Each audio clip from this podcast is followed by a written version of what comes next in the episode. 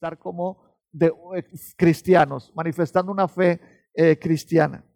Ahora, la tendencia a largo plazo es que el Evangelio, según los estudiosos, no el Evangelio, perdón, la expresión religiosa cristiana tiende a ir siempre en declive, hacia la baja. Y eso pues nos hace a nosotros también considerar un poco acerca de la ola próxima, que si no viene Cristo antes, esa ola viene a alcanzarnos a todos los países en el, en el mundo. Y qué decir también, debo mencionar, de lo que sucedió en Estados Unidos en esta misma semana. Eh, el presidente Trump eh, arrancó su eh, campaña para ser reelecto y en la segunda reunión que tuvo pública lo hizo acá en la frontera entre Estados Unidos y México. Ahí se tomó una foto en el muro que ya, el muro de Trump que ya está construyéndose, ya está muy avanzado. Se tomó una foto y desde ahí dijo, espero al presidente AMLO, al presidente López Obrador, lo espero para darle la bienvenida. Fue un mensaje muy fuerte, fue un mensaje muy vergonzoso, pero así se dio. ¿Por qué les comento todo esto? ¿Dónde está Cristo? Cristo es el rey de las naciones. Hay que ver lo que sucede en las naciones, entre los países, para ver qué está haciendo Cristo, cómo se está manifestando Cristo. El Señor Jesús jamás está, eh, no podemos separarlo, no podemos decir Cristo en los cielos intercesor y la humanidad en todos sus procesos eh, eh, entre las naciones parecería ajeno. No, no, no, no, no es así. Ahorita lo vemos, pero yo les voy a invitar a leer la escritura. Colosenses 1. Vamos a leer Colosenses 1 del 9 al 20. Ahí va a aparecer en sus pantallas eh, los versos. Voy a leerlo y pongan atención si ustedes también quieren leerlo, háganlo. Colosenses 1, del 9 al 20 dice la escritura. Así que desde que supimos de ustedes, no dejamos de tenerlos presentes en nuestras oraciones.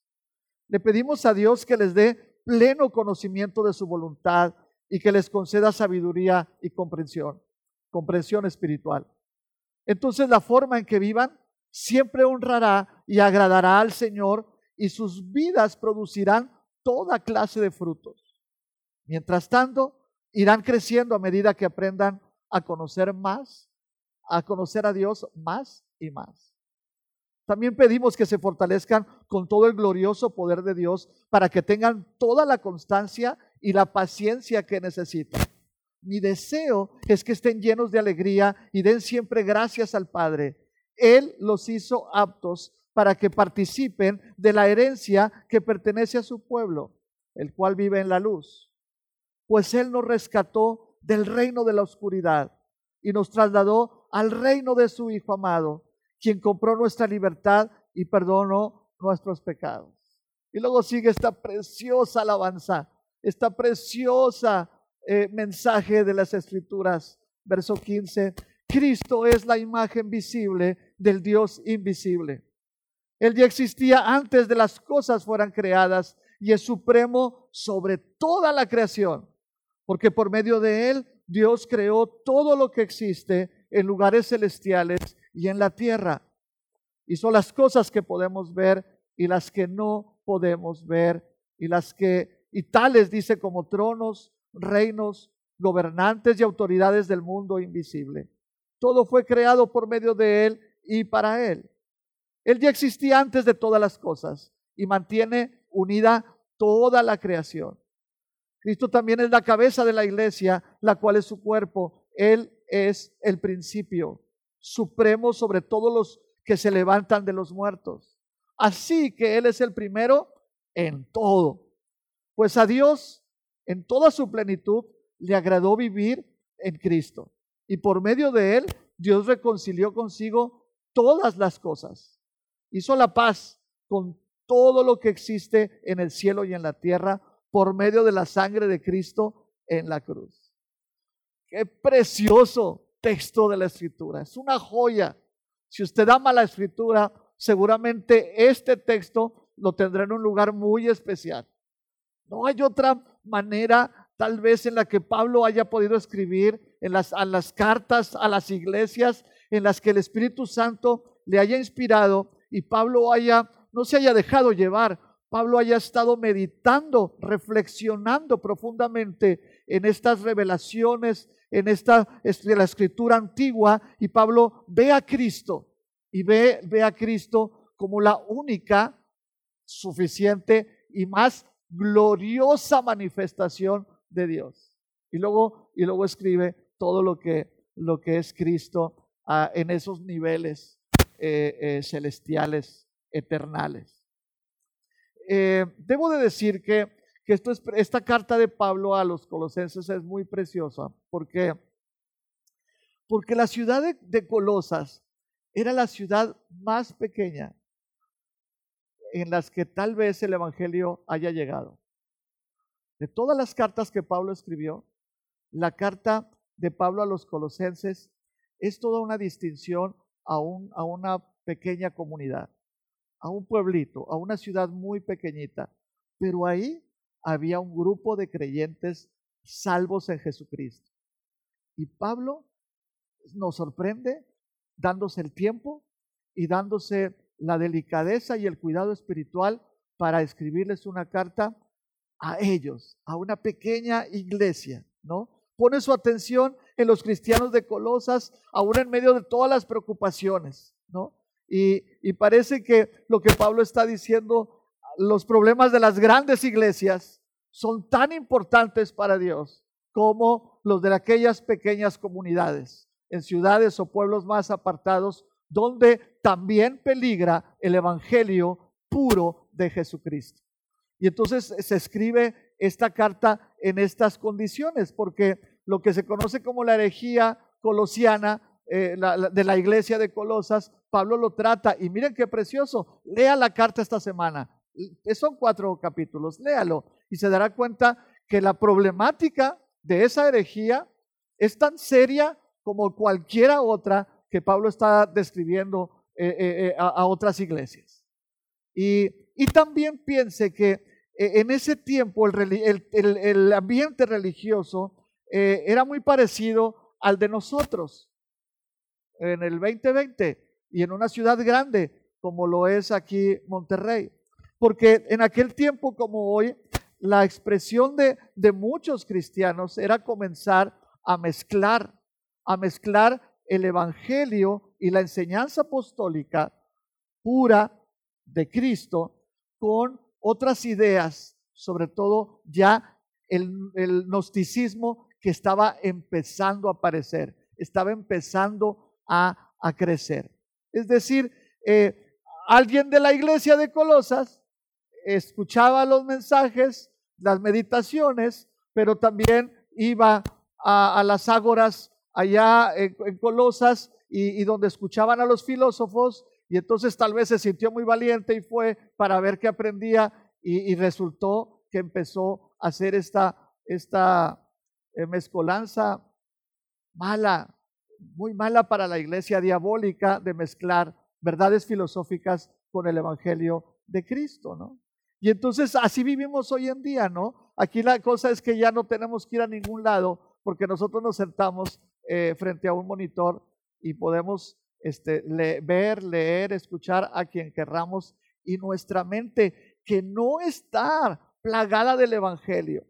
Y con respeto se lo digo, y que tal vez no hemos nacido de nuevo, de manera que el Espíritu Santo no es el que pone esas barreras espirituales en nuestra mente para proteger el Evangelio que hemos recibido de la Escritura y del Señor, entonces estamos muy expuestos a que lo que, lo que vemos como, como pseudo predicadores cristianos, en realidad son herejías muy profundas que atentan siempre contra eh, la figura, la enseñanza de Cristo.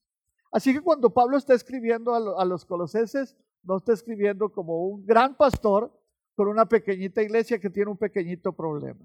Pablo está tomando con seriedad está escribiendo esto porque quiere enfrentar una situación muy, muy definida, ¿no? La, iglesia estaba ya eh, eh, siendo inclinada a abrirse hacia el gnosticismo, ¿no? Es, decir, los, los, los intelectuales de aquellos tiempos, los grandes pensadores de aquellos tiempos, ¿verdad? Y, es bien tremendo porque estos intelectuales, los gnósticos, que escuchaban el Evangelio, ellos decían, qué grosera, qué groseros son los cristianos, porque rebajan la mente humana a, a, una, a un pensamiento tan, tan ignorante y tan básico.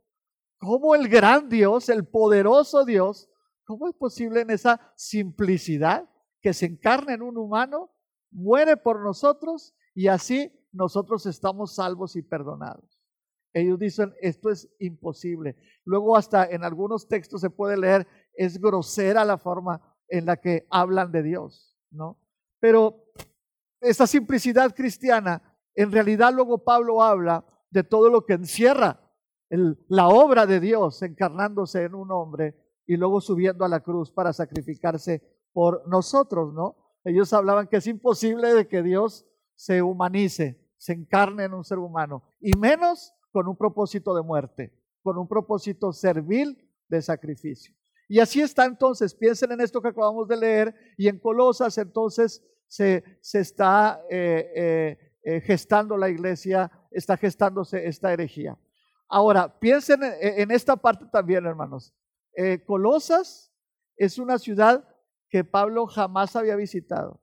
Y es más, en el libro de los Hechos jamás se menciona que el Evangelio haya, haya llegado a esta ciudad de Colosas y que se haya establecido una iglesia, ¿no?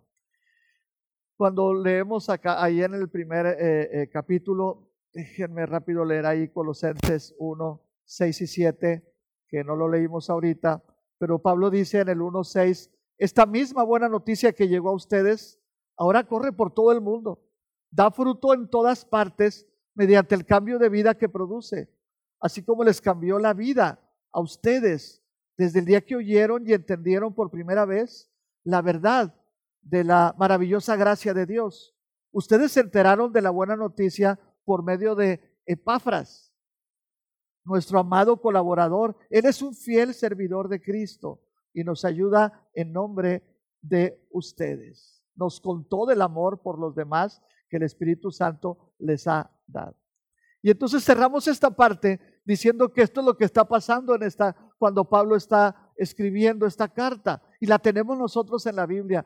¿Por qué? Porque hay expresiones que únicamente Dios le da a Pablo y nos revela a nosotros que se encuentran en en esta carta a las, a las iglesias de, de Colosas, de, a los colosenses. Y entonces agreguemos esto, ¿verdad? Ni siquiera Pablo los conocía. Nunca había estado con ellos, pero Epafras regresaba y le dio esta noticia. Una noticia de que se había sembrado iglesias en esta pequeña ciudad y que los hermanos estaban predicando el Evangelio. Pablo se pone bien contento, pero tal vez Epafras le dijo en aquella, en aquella celda, en aquel confinamiento, espérame Pablo, nada más que ya no sé qué hacer, porque ahora eh, estas iglesias están peligrando porque alguien infiltró ideas que no son lo que tú nos has enseñado, lo que los apóstoles nos han enseñado. Por eso Pablo escribe esta carta. Esa es la reacción, eso es lo que Dios mueve a Pablo para eh, poder escribir esta, esta carta. Dos, esto, esto que dije al principio de este mensaje tiene que ver con que, con que eh, ¿dónde está Dios en medio de todo lo que está sucediendo? Nunca antes como hoy, estas generaciones que estamos vivas en este tiempo histórico, nunca como hoy nosotros nos habíamos hecho estas preguntas de manera insistente. ¿Cómo, les, ¿Cómo va a ser Dios para componer todo esto que nos está pasando? ¿Qué, estará haciendo Dios detrás de esto? ¿Realmente estos serán los últimos tiempos? Esto ya es el proceso inminente para todos los que creen que el apocalipsis se está generando una destrucción total y nosotros ya estamos viendo el inicio, ¿no? Bueno, siempre fueron las preguntas allá en el 1920, en 1860, cuando llegaron pestes y calamidades, los cristianos de todas las épocas nos hemos eh, preguntado esto, ¿no? El mismo, la misma línea escritural del pensamiento bíblico que ya empezaron los últimos tiempos. No es lo importante esto. Lo importante es ¿qué está haciendo el Señor? ¿Cómo está gobernando el Señor en medio de las naciones en toda esta crisis que estamos viviendo? ¿no? Son tiempos difíciles, claro que son tiempos difíciles, pero, pero es tiempo también en el que nosotros hemos de revisarnos para poder repasar fundamentalmente dónde está nuestra fe. ¿Sobre quién está nuestra fe? No porque nosotros seamos bien sabios y bien inteligentes, sino porque recibimos este regalo para que siempre respondamos que nuestra fe está fundamentada, está depositada y desde ahí brota en un creciente proceso de transformación en la, en, la persona de Cristo y en la obra de Cristo. Piensen esto. Es en Cristo Jesús. Lo acabamos de leer, pero lo vamos a decir ahorita. Y en esta parte entonces, lo que está sucediendo es que necesitamos afirmar lo que la Biblia dice. Deuteronomio 29 y 29 dice, las cosas ocultas le pertenecen a Dios. Ahí hay un principio. Las cosas en este mundo y en los procesos entre las naciones que nos parecen a nosotros sin una respuesta bíblica o sin una dirección lógica de parte de Dios para entenderla, metas a ese texto bíblico. Estas cosas que aún no son, que aún no son ocultas a nosotros, le pertenecen a Dios. El apóstol Pablo escribía, ahora veo, nos vemos, veo como a través de un espejo, pero ya en el tiempo final, allá en el Señor, no solamente lo voy a conocer, sino voy a descubrir cómo me veía Él en estas circunstancias. Me veré tal como Él eh, me, ve. Y luego, eh, en esta parte, piensen en lo que está sucediendo cuando Pablo está hablando de estos procesos. Está viendo a una iglesia pequeña, pero muy fuerte por el evangelio que han escuchado. Está, está imaginando a una iglesia que en toda su fortaleza puede haber un punto de quiebre porque peligra la pureza del Evangelio. Cuando la iglesia, sin mucha instrucción, eh, está escuchando otras voces a su alrededor. Y la iglesia está interpretando el mundo con esa información. ¿sí? Por eso la información diaria es buenísima, es esencial, porque a mí me gusta pensar en que la manera en que Cristo reina sentado en el trono no es comiendo palomitas o tomándose un refresco y echándole un vistazo de vez en cuando al mundo. Dios está trabajando detrás de todos los gobernantes y de cada uno de ellos de este mundo. Dios está moviendo las piezas alrededor entre los pequeños o los grandes países para que cada vez más su Hijo Jesucristo sea conocido y sea expresado en este mundo, porque el deseo de Dios es que todos miremos a Cristo. El deseo de Dios, la puerta está abierta por Dios mismo en la cruz del Calvario para que todo aquel que cree en Él no se pierda, mas tenga vida eterna. Sí, Dios no busca a ver quién es bueno o a ver a quién avienta una semilla y quiere que caiga allá. En la expresión del Evangelio está siendo predicada para que todos los que podamos creer en Él. Y una vez que nos acercamos una vez que escuchamos el mensaje y podemos experimentar dentro de nosotros una emoción, un pensamiento, un deseo, descubrimos que Dios está ahí, detrás de todo lo que son nuestros pensamientos o deseos por conocer o buscar a Dios, Dios está ahí, Dios es, Dios es esa necesidad, ese deseo de conocerle y nos expresa a Cristo. Deposita una fe verdadera. Hay una fe humana y hay una fe verdadera. La fe humana puede dar pasos y se cae. La fe verdadera de Cristo, esa es la que la deposita en, ese momento y nos da, nos ofrece un nuevo nacimiento. Eso es el resultado. Eso es lo que hace el Señor. Eso es lo que el Señor está haciendo diariamente. Trabaja y aumenta el conocimiento del Padre y del Evangelio en este mundo. Y vamos nosotros ahí involucrados. En la última parte entonces tenemos, y yo quisiera que me siguieran en ese versículo 14 de, de Colosenses 1, porque, porque lo que hace Pablo antes de hablar o, antes de fundamentar directamente lo que hace en el capítulo 2, para, si ustedes me, pueden, eh, pueden este, eh, escucharme, pero Pablo dice, eh, No permitan que nadie, en el 2.8, no permitan que nadie los, los atrape con filosofías huecas y disparates elocuentes que nacen del pensamiento humano y de los poderes espirituales de este mundo y no de Cristo. Y luego dice, ¿por qué? Ya les enseñó Epafras y esto es lo que enseñamos, verso 9. En Cristo habita toda la plenitud de Dios en un cuerpo humano. De modo que ustedes también están completos mediante la unión con Cristo, quien es la cabeza de todo gobernante y de toda autoridad. Para llegar ahí, Pablo, antes vamos a leer eh, o escúchenme en el verso capítulo 1, verso 14. Las verdades asombrosas acerca de Jesucristo. Es la, tal vez es la descripción concentrada de toda la gloria de Cristo ahí en este trozo del Evangelio. Versículo 14, ¿qué dice de Cristo? Que en Él tenemos la redención y el perdón de nuestros pecados. Versículo 15, que Él es la imagen visible del Dios invisible. Versículo 15, Él es primogénito de todo lo creado, el primer, el único hijo, especialmente dice honrado por la creación y para la creación. Versículo 16, por Él todas las cosas fueron creadas en el cielo y en la tierra, visibles o invisibles. Y luego dice, sean tronos, dominios, gobernantes, autoridades. También en el verso 16 dice, pues que todas las cosas fueron creadas a través de Él, fueron, fueron creadas para Él. Verso 17, Él es antes de todas las cosas, eternidad. Verso también 17, que en Él se están, se mantienen unidas todas las cosas creadas. Y ojo con eso. Verso 18, Él es la cabeza del cuerpo que es la iglesia. Verso 18, Él es el principio. Y luego dice que es el, verso 18 es el primero de los, de los que han muerto. Y dice 18 que Él es, en todo es el primerísimo lugar. Él es preeminente en todo. Verso 19, en Él toda la plenitud de Dios se complace en habitar. Se mueve con tanta libertad. La gloria y el poder único del Padre se mueve en Cristo con libertad.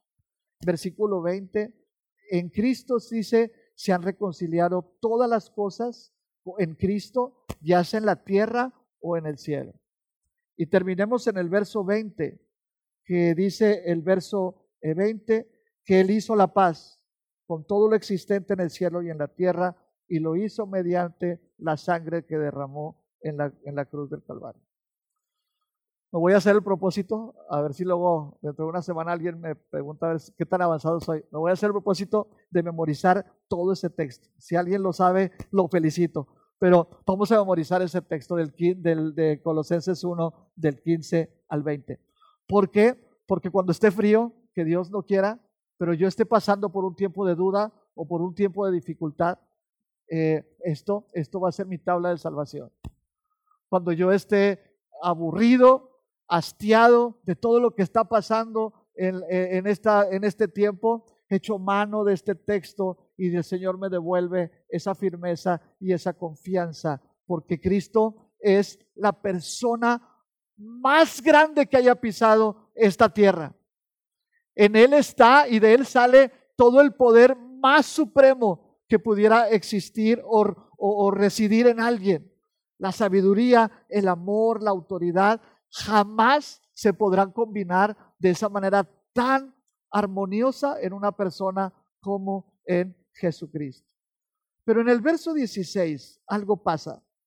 Y este es mi último punto. En el verso 16, Pablo entonces está diciendo algo que es, que es como, como, como este, crucial, ¿verdad? De, ahí puede leerse hacia atrás y de ahí puede leerse hacia, hacia adelante. Porque el verso 16 eh, si usted lo, lo tiene ahí en pantalla, no sé, pero el verso 16 dice, por medio de él, dice, Dios creó todo lo que existe, en los lugares celestiales y en la tierra. Esa es una idea.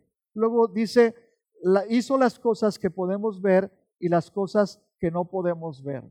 Dos. Y en el tres está diciendo cómo es esto, qué significa esto. Y dice, tales como tronos, reinos, gobernantes y autoridades del mundo invisible. Todo fue creado por medio de Él y para Él. Esa es una cuarta eh, también. Es decir, este verso 16 no está diciendo por qué fueron creadas las cosas. No solamente está diciendo para qué fueron creadas las cosas, o por quién, o para quién. Pablo está abriendo la cortina para de, una gran verdad que hasta este momento eh, los colosenses eh, no habían visto, porque Pablo está aterrizando las verdades celestiales de la persona de Cristo. Fíjate bien esto, Pablo está dándole rostro a la teología divina en Cristo. Y entonces Pablo dice de una manera muy concreta, ¿cómo es esto que todo ha sido creado por causa de Cristo y para Cristo? Y Pablo dice, ¿cómo es esto? Fíjense en esto, hermanos, dice tronos, reinos, gobernantes y, y autoridades del mundo invisible. Porque los gnósticos estaban diciendo que la deidad allá en el universo, allá en la se movía, se movía ahí, pero con obstáculos. Y luego cuando se pensaba, se razonaba en ese Dios humanizado, encarnado, con más obstáculos. Y Pablo está diciendo, espérenme, espérenme, espérenme, hay que hacer un alto ahí. Porque dice Pablo que todas las cosas fueron creadas para Cristo. Desde que Cristo existe, esto es, desde el principio de los principios, todo lo que sale de, las, de los dedos o de la mente del Padre, todo está hecho y está pensado en la sabiduría suprema de Dios para que honre a Cristo, por causa de Cristo. Nada en el universo que conocemos y el que no conocemos, nada existe, nada sin haber sido pensado en Jesucristo desde el fondo de los océanos, ahora para nosotros, hasta la cima de cualquier montaña. Eh, y luego eh, eh, pénselo en usted mismo, ni la escasez económica que se ha tenido, ni el viaje de vacaciones que se tuvo, ni, ni, el, el, gran presidente que pudiéramos pensar de un país o el más pequeño habitante, dice la escritura, todo, fascinantemente todo fue creado y destinado para Cristo, para darle gloria a Cristo Jesús. ¿Y sabe qué? Ahí estamos incluidos usted y yo. Así que entonces todas las cosas, las millones y millones y millones de personas, todos hemos sido creados para Cristo. Pero Pablo dice que hay gobernantes y autoridades invisibles, ¿no? Lo sobrenatural eh, del mal, lo, lo, que nosotros no podemos alcanzar a imaginar apenas lo que la escritura nos puede decir. Pero dice Pablo que los alcances de la autoridad de Cristo y del triunfo de la cruz del Calvario van a estar enfocados hacia eh, la maldad y, y el Satanás y todos sus seguidores, y dice gobernadores y autoridades invisibles. Luego eh, dice el texto más adelante, allá lo leemos en el 2.15, ahí lo vuelve a decir Pablo, pero en el 2.15 dice, de esta manera desarmó a los gobernantes y a las autoridades espirituales, los avergonzó públicamente con su victoria sobre ellos en la cruz. Amén por esto. El diablo no está gobernando este mundo para los creyentes en Jesús. Nosotros no estamos a la deriva porque el diablo está planeando eh, eh, cada vez más enfriarnos y no sabemos qué hacer. Dice la Biblia que el propósito también de la cruz fue vencer públicamente al enemigo de tu alma, al que entristece y te llena de mentiras todos los días. Dice la escritura que Cristo clavó en la, en la cruz donde Él murió todos nuestros pecados y nos liberó no solamente del castigo, sino también de nuestra culpa. Y luego dice que volteó y le echó un vistazo a Satanás. En ese momento se empequeñeció con todos los gobernantes de este mundo, de, esta, de, de Satanás, y dice que les publicó. Algunos han dicho que lo desnudó, y andaban encueraditos, desnudos porque no tuvieron en, en ese momento frente a la cruz, todos se enmudecieron y no tuvieron ningún poder. Les fue despojado en ese momento todo el poder a Satanás y todo el poder a sus seguidores. Y en ese momento los humilló. Precioso mi Dios, que me da esta esperanza y me da esta enseñanza en la escritura. Cuando dice la escritura, hey aguas, porque no luchamos contra carne y sangre, no se me envalentonen. Antes dijo, el, apóstol Pablo a los Efesios, antes de eso, Cristo murió en la cruz y se hizo carne para amarnos y perdonar nuestros pecados. Así que los poderes cósmicos de la oscuridad que pudieran gobernar en este mundo, para usted y para mí, para la iglesia, lo vemos desde otra manera lo vemos con un poder limitado, lo vemos con un poder empobrecido, lo vemos con un poder acabado.